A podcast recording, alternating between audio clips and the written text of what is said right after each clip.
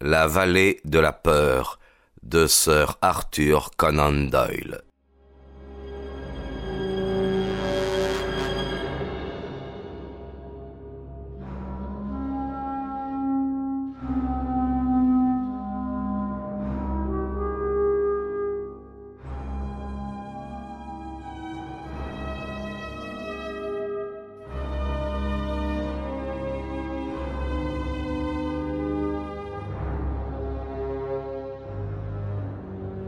Nous aussi, euh, nous l'avons reçu, dit l'un d'eux, mais pas avec autant de vaillance.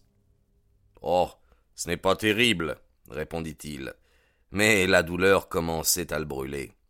Quand, verre en main, fut fêtée la cérémonie d'initiation, la loge aborda l'examen des affaires courantes. Macmurdo, qui ne connaissait que les débats prosaïques de Chicago, écouta de toutes ses oreilles et avec plus de surprise qu'il n'en témoigna ouvertement ce qui suivit. La première affaire inscrite à l'ordre du jour, déclara McGenty, est une lettre émanant du maître de division Windle de Merton, loge 249. La voici.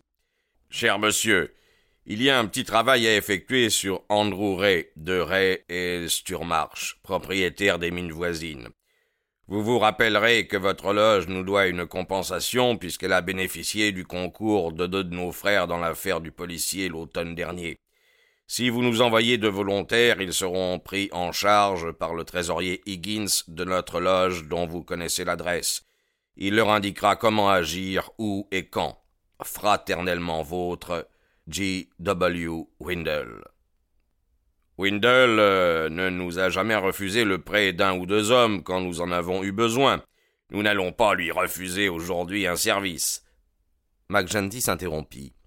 Ses yeux firent le tour de la salle. Qui se propose pour ce petit travail? Plusieurs jeunes garçons levèrent une main. Le chef de corps leur dédia un sourire approbateur. Vous irez, Tiger Cormac. Si euh, vous vous débrouillez aussi bien que la dernière fois, tout se passera normalement. Vous aussi, Wilson. Je n'ai pas de revolver, déclara le volontaire qui n'avait pas encore quinze ans. C'est votre première expédition, n'est-ce pas? Eh bien, il faut commencer par le baptême du feu. Le départ sera bon. Quant au revolver, vous en trouverez un sur place, tranquillisez-vous. Si vous vous présentez là-bas lundi prochain, il sera assez tôt. Vous serez chaleureusement fêté à votre retour. Et la prime, cette fois demanda Cormac. C'était un jeune homme brun, trapu, qui avait l'air d'une brute et dont la férocité lui avait valu le nom de Tiger. Peu importe la prime, vous marchez pour l'honneur. Quand le coup sera fait, peut-être trouvera-t-on quelques vieux dollars au fond de la caisse. Qu'a fait le type en question? S'enquit le jeune Wilson. À coup sûr, ce n'est pas votre affaire de demander ce qu'il a fait. Il a été jugé là-bas, cela ne nous regarde pas. Tout ce que nous devons faire, c'est de régler l'affaire à leur place, comme ils le feraient pour nous. À propos, deux frères de la loge de Merton viendront ici la semaine prochaine pour un petit travail dans notre coin. Et lesquels? demanda quelqu'un. Ma foi, il est plus sage de ne pas poser de pareilles questions. Si vous ne savez rien, vous ne pouvez jurer de rien, et tout ennui se trouve évité. Mais ce sont des hommes qui font du beau sport quand on leur demande. Il sera grand temps, s'écria Ted Baldwin. Les gens se relâchent par ici. Rien que la semaine dernière, trois de nos hommes ont été congédiés par le contremaître Blacker. Nous sommes en dette avec lui depuis longtemps. Il faudra que nous la lui remboursions intégralement. Rembourser comment? Chuta MacMurdo à l'oreille de son voisin. Par une cartouche de fusil de chasse cria l'interpellé en éclatant d'un rire gras. Que pensez-vous de nos méthodes, frère? MacMurdo semblait s'être déjà assimilé l'esprit de l'association criminelle dont il faisait maintenant partie. Je ne les déteste pas, dit-il. Le coin est bon pour un gaillard qui n'a pas froid aux yeux. Ses voisins l'applaudirent. Que se passe-t-il? cria le chef de corps à l'autre bout de la table. C'est notre nouveau frère, monsieur, qui trouve nos méthodes à son goût. MacMurdo se leva aussitôt. Je voulais dire, vénérable maître, que si vous avez besoin d'un homme, je considérerai comme un honneur d'être désigné pour aider la loge. De vifs applaudissements saluèrent cette déclaration. On sentit qu'un nouveau soleil poussait sa frange au-dessus de l'horizon. Quelques aînés trouvèrent cependant qu'il allait un peu trop vite. Je propose, intervint le secrétaire Haraway, vieille barbe grise assis à côté du président, que le frère Macmurdo attende que le bon plaisir de la loge soit de l'employer. Bien sûr, c'est ce que je voulais dire. Je suis entièrement à votre disposition, répondit Macmurdo. Votre heure sonnera, frère, dit le président. Nous avons remarqué que vous êtes un homme de bonne volonté, et nous croyons que vous ferez de l'excellent travail dans la région. Ce soir, vous participerez à une petite affaire si le cœur vous en dit. J'attendrai quelque chose qui vaille la peine. Vous pourrez nous aider ce soir en tout état de cause, et vous comprendrez mieux ce que nous défendons dans cette communauté. Euh, je m'expliquerai plus tard. Euh, pour le moment, j'ai quelques points à préciser devant l'Assemblée. En premier lieu, je demanderai au trésorier de nous communiquer la balance des comptes. Il faut payer une pension à la veuve de Jim Carnaway. Il a été abattu en travaillant pour la loge, et il nous appartient de faire en sorte qu'elle n'y perde rien. Jim a été tué le mois dernier au cours d'une tentative pour descendre Chester Wilcox de Marley Creek, expliqua McMurdo, l'un de ses voisins. La caisse est actuellement florissante, indiqua le trésorier avec son livre de banque devant lui. Les firmes ont été généreuses ces derniers temps. Max Lander et Co ont payé 500 dollars pour que nous les laissions tranquilles. Les frères Walker nous ont fait parvenir 100 dollars, mais j'ai pris sur moi de les leur renvoyer et d'en réclamer 500. Si je n'ai pas de leurs nouvelles mercredi prochain, leur treuil risque d'avoir un accident. L'an dernier, nous avons été obligés de brûler leurs concasseurs pour qu'ils deviennent raisonnables.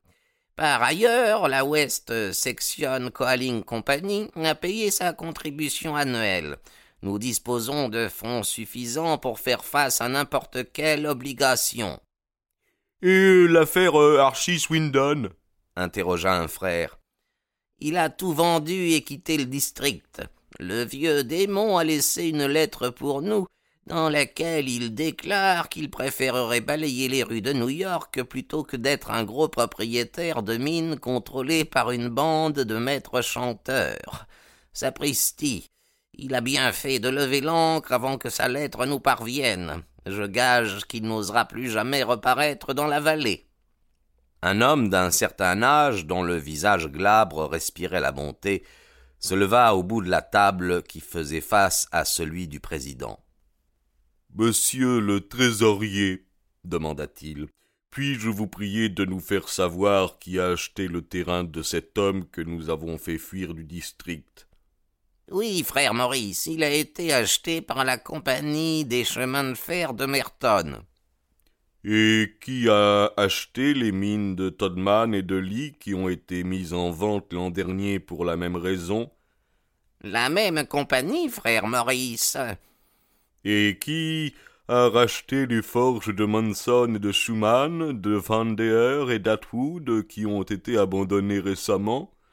Elles ont toutes été achetées par la West Gilmerton General Mining Company. Je ne vois pas, frère Maurice, intervint le président, pourquoi le nom des acheteurs serait susceptible de nous intéresser puisqu'ils ne peuvent pas transporter les forges hors du district. Avec tout le respect que je vous dois, vénérable maître, je pense au contraire que nous sommes fortement intéressés par cette question. Voilà dix bonnes années que le même procédé se renouvelle. Nous chassons progressivement tous les petits entrepreneurs. Quel en est le résultat? Nous trouvons à leur place de grandes sociétés comme les chemins de fer ou la General Company qui ont leur directeur à New York ou à Philadelphie et qui ne se soucient nullement de nos menaces. Nous pouvons liquider les petits patrons locaux, mais des gros surveillent à leur place, et nous nous exposons à de graves dangers. Les petits patrons ne pouvaient pas nous faire de mal, ils ne possédaient pour nous nuire ni argent ni influence. Tant que nous ne les pressurions pas trop, ils demeuraient sous notre pouvoir, mais si ces grosses sociétés s'aperçoivent que nous nous interposons entre elles et leurs gains, elles n'épargneront ni efforts ni dépenses pour nous pourchasser et nous traduire devant la justice. Ces mots de mauvais augure suscitèrent un grand silence. Les visages s'assombrirent, des regards sinistres s'échangèrent. Ils avaient été tellement puissants, si peu défiés, qu'ils en étaient arrivés à oublier qu'un revirement de la fortune était toujours possible. L'idée froidement exprimée par le frère Maurice fit passer un frisson sur les épidermes les plus coriaces. Mon avis est donc, poursuivit l'orateur, que nous pesions moins lourdement sur les petits patrons. Le jour où ils auront tous été contraints de partir, le pouvoir de notre société sera brisé. Toute vérité n'est pas bonne à dire.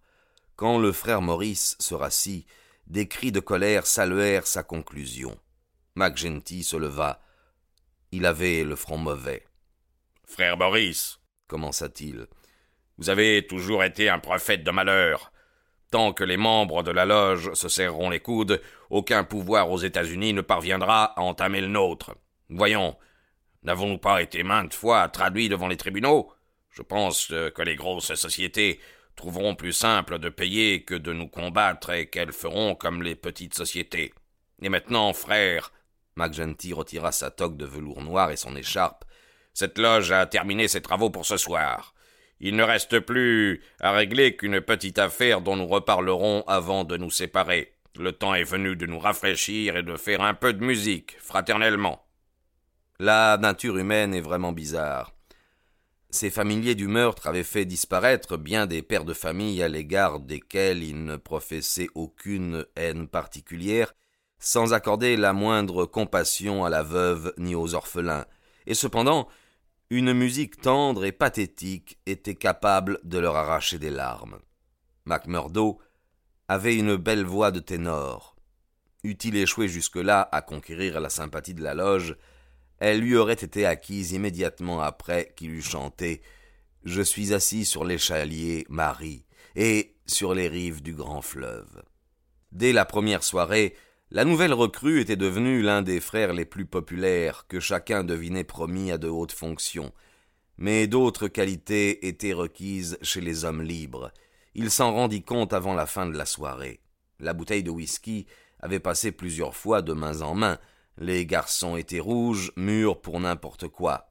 Le chef de corps reprit la parole. Mes enfants, dit-il, il y a dans cette ville un homme qui a besoin d'une leçon et il vous appartient de la lui administrer. Il s'agit de James Stanger du Herald. Vous avez vu qu'il a recommencé à ouvrir contre nous sa grande gueule. Un murmure d'assentiment lui répondit, entrecoupé çà et là de quelques jurons en sourdine. McGinty tira de son gilet un bout de journal. La loi et l'ordre. Voilà le titre. La terreur règne dans le district du charbon et du fer. Douze années se sont écoulées depuis les premiers assassinats qui ont prouvé l'existence d'une organisation criminelle dans notre région. Depuis ce jour, les crimes n'ont pas cessé. Maintenant, ils ont atteint une ampleur qui fait de nous l'opprobre du monde civilisé. Est-ce pour en arriver là que notre grand pays accueille en son sein les étrangers qui fient le despotisme tout-puissant en Europe? Ces réfugiés, ces bannis deviendront-ils des tyrans? Imposeront-ils leurs lois aux hommes qui leur ont accordé le refuge dont ils avaient tant besoin? Un état de terreur et d'anarchie s'établira à l'ombre des plis sacrés du drapeau de la liberté. Les responsables sont connus.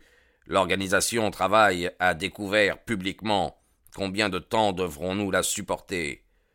Vivrons-nous donc? Oh, euh, j'ai lu assez de cette prose, s'écria le président en jetant le journal sous la table. Voilà ce qu'il a dit de nous. La question que je vous pose est celle-ci. Que lui dirons-nous à lui? À mort crièrent une douzaine de voix féroces. Je proteste, dit le frère Maurice, celui dont le visage respirait la bonté. Je vous dis, frère, que notre main s'abat trop lourdement dans cette vallée, et que le jour est proche où tous les citoyens s'uniront pour nous écraser. James Stranger est un vieillard, il est respecté dans la ville et dans le district. Son journal soutient les valeurs solides de la vallée. Si vous descendez cet homme, tout l'État s'agitera jusqu'à ce que nous soyons anéantis. Et comment nous anéantirait-il, monsieur le dégonflé? s'écria McGinty. Par la police? Ah, ah, ah. Allons donc. La moitié de la police est à notre solde et l'autre moitié a peur de nous. Par les tribunaux et le juge Ils ont déjà essayé, et qu'en est-il advenu? Il y a un juge Lynch qui pourrait rendre son verdict, répliqua le frère Maurice.